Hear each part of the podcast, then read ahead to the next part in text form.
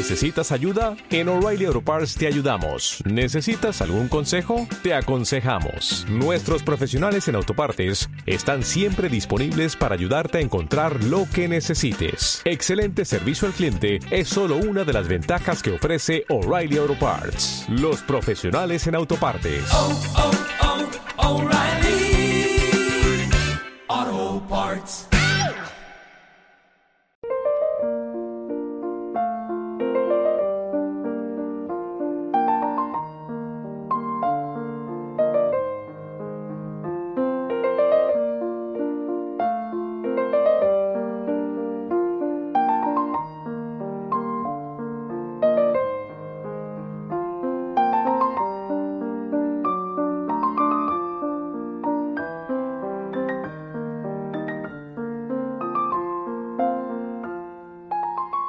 Amigos, bienvenidos. Bienvenidos a Palabra que da vida en este decimocuarto domingo. Domingo en el cual escuchamos al Señor decir que nos manda como corderos en medio de lobos. Madre mía, qué difícil, ¿verdad?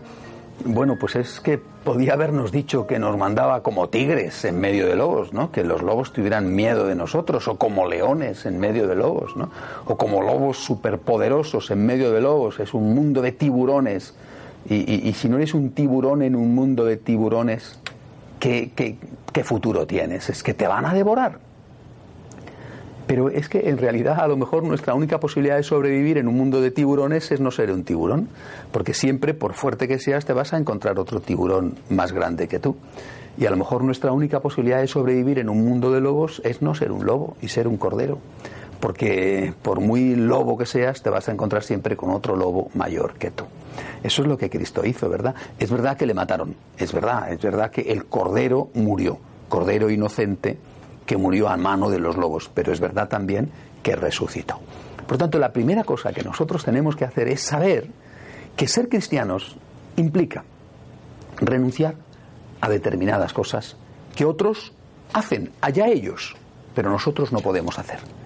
Y no podemos hacer porque somos seguidores de Cristo, el Cordero inocente llevado al matadero de. Esto es un fastidio. Mire usted, yo, yo si pudiera emplear determinadas cosas, ¿verdad?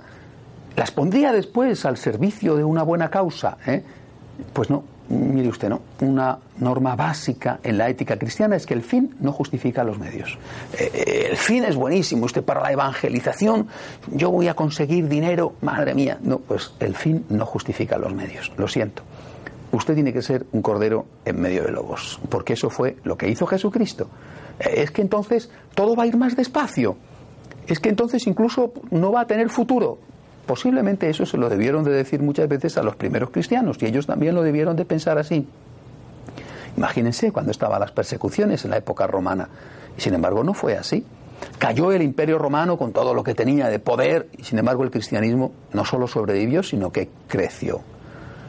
Solo triunfamos cuando somos seguidores de Cristo, porque Cristo triunfó siendo Él mismo, siendo cordero en medio de lobos. Ahora bien, eso no significa, ¿verdad?, que no podamos utilizar los medios, que sí que son legítimos. El fin no justifica los medios, primera norma, pero eso no significa que no podamos utilizar ningún medio.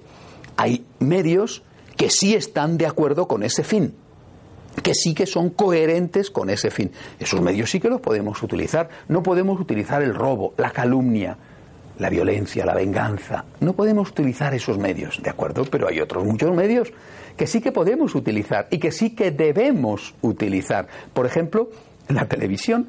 Esta televisión, ¿es que acaso no es un medio que podría hacer mucho mal como hacen tantos programas de televisión?